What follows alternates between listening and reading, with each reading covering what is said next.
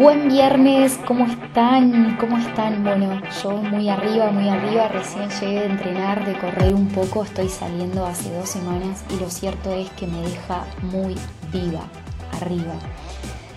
El tema de hoy es el control, pasar del control al autocontrol.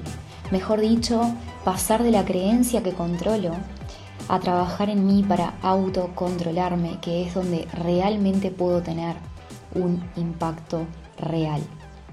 En mi autocontrol, en conocerme, en gestionar mis emociones frente a lo que acontezca en mi vida.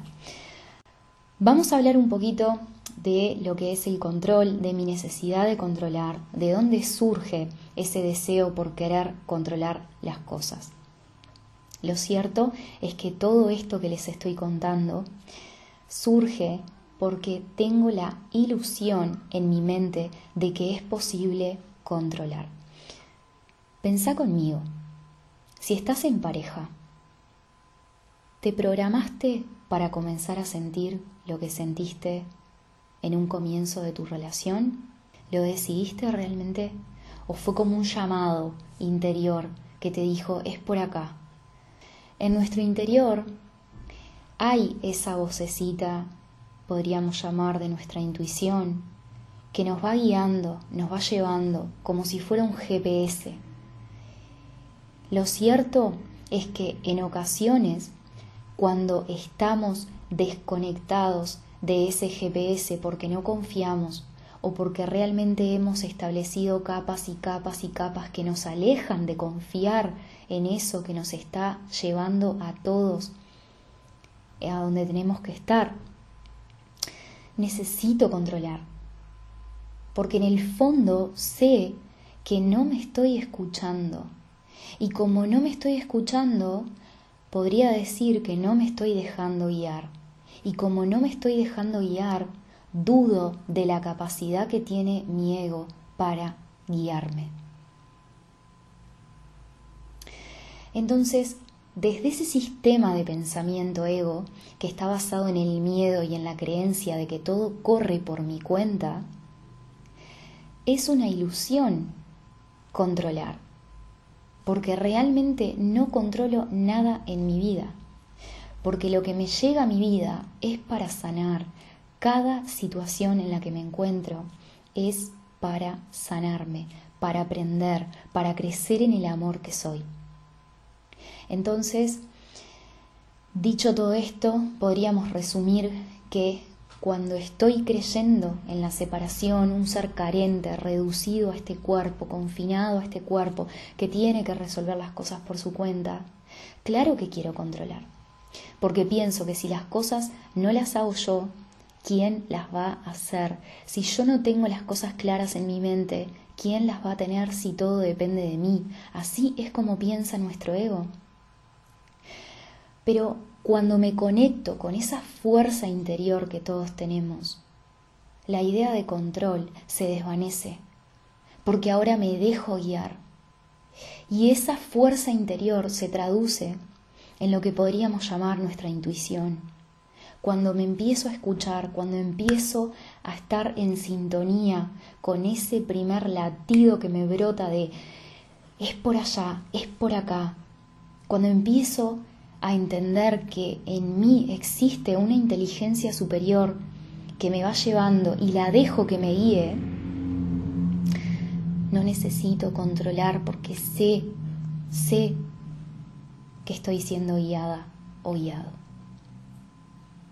Entonces, para resumir juntos acá, ¿de dónde surge mi necesidad de controlar?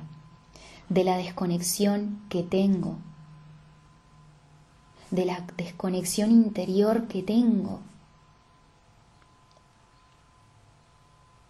¿De dónde también surge esa necesidad de controlar? De que no acepto la realidad tal y como es. Y cuando me refiero a no aceptar la realidad tal y como es, no me estoy refiriendo a que aceptes las situaciones que la realidad te trae, sino que aceptes en tu interior las emociones que esta realidad te despierta, porque te está enseñando. Entonces, ¿qué hace mi ego? Dice, rechazo esto, yo lo tengo que controlar. La necesidad de controlar también surge de estar viviendo en una situación que considero que me da paz, que me da tranquilidad, de estar viviendo, por ejemplo, una relación que ahora mismo funciona viento en popa, está funcionando todo bien. Entonces yo me estoy creyendo que mi paz y mi tranquilidad viene de lo que esta relación me está dando.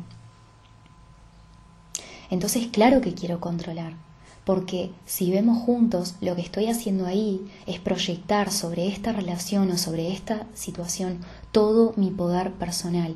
Entonces, claro que voy a querer controlar, porque esta situación pienso que me está dando todo lo que necesito para estar en paz. Esto es una ilusión, una ilusión, porque la paz surge de un estado interno a nosotros. Entonces, ¿qué podemos hacer? Lucía, todo muy lindo, todo muy lindo. Antes que nada quiero ponerte un ejemplo para que se te resulte aún más fácil o más práctico o más visible todo esto que te estoy contando, ¿sí? Vamos a poner un ejemplo bien sencillo. Si en los primeros años de mi vida yo experimenté un abandono de padre, ¿cómo lo viví? ¿Qué emociones, qué resentimientos aún mantengo de esa situación? me va a hacer vivir el abandono en algún formato para que yo pueda trascenderlo. Me voy a sentir atraída o atraído probablemente por una persona que me va a brindar un escenario para que yo pueda experimentar esa emoción de abandono que yo viví en los primeros años de vida. Desde mi ego, desde ese sistema de pensamiento miedo que vive en mí de alguna forma, pero que no soy sino que lo elijo, yo voy a experimentar esa situación para sanarme. Pero la luz en mí, mi ser, la parte de mi mente que es pura, va a entender en lo más profundo que esa situación se me va a presentar para que yo pueda ver reflejado esos resentimientos que aún sostengo hacia mi Padre. Cuando nos conectamos con esa parte nuestra que es sabiduría, que es intuición, que es luz, yo sé que en el fondo se me van a presentar los escenarios que voy a necesitar para recordar mi verdad, pero puedo conectar con mi paz. Desde mi ego, la idea de control es ilusoria, porque en el fondo el ego despliega sus hazañas para hacerme vivir aquello que está acorde o en sintonía a lo que aún yo necesito sanar. Pero desde la luz yo puedo transformar cada situación en un aprendizaje. Y eso es lo único que puedo controlar. Eso es lo que llamo autocontrol, gestión de mis emociones, empoderamiento, soy la luz, soy, soy el ser, mi ego me cuenta todo lo que se te pueda ocurrir, pero soy la luz de la verdad. Estoy conectado a una sabiduría infinita que sostiene todas las cosas. Vamos a compartir algunos puntos que nos pueden ayudar a pasar del control al autocontrol. Solo puedo controlar mi actitud en relación a todo lo que vivo, porque el guion del ego se está desplegando frente a mis pies para que yo camine sobre él creyéndome separado de lo que soy realmente. Y eso está escrito, como dice un curso de milagros. Entonces, ¿cómo puedo pasar del control al autocontrol? ¿Cómo puedo empezar de a poco a tener incidencia o poder frente a lo que siento? ¿Cómo puedo cambiar mi actitud? Primero que nada, te voy a invitar a que identifiques algo en tu vida que hoy sientas que te está dando seguridad o estabilidad.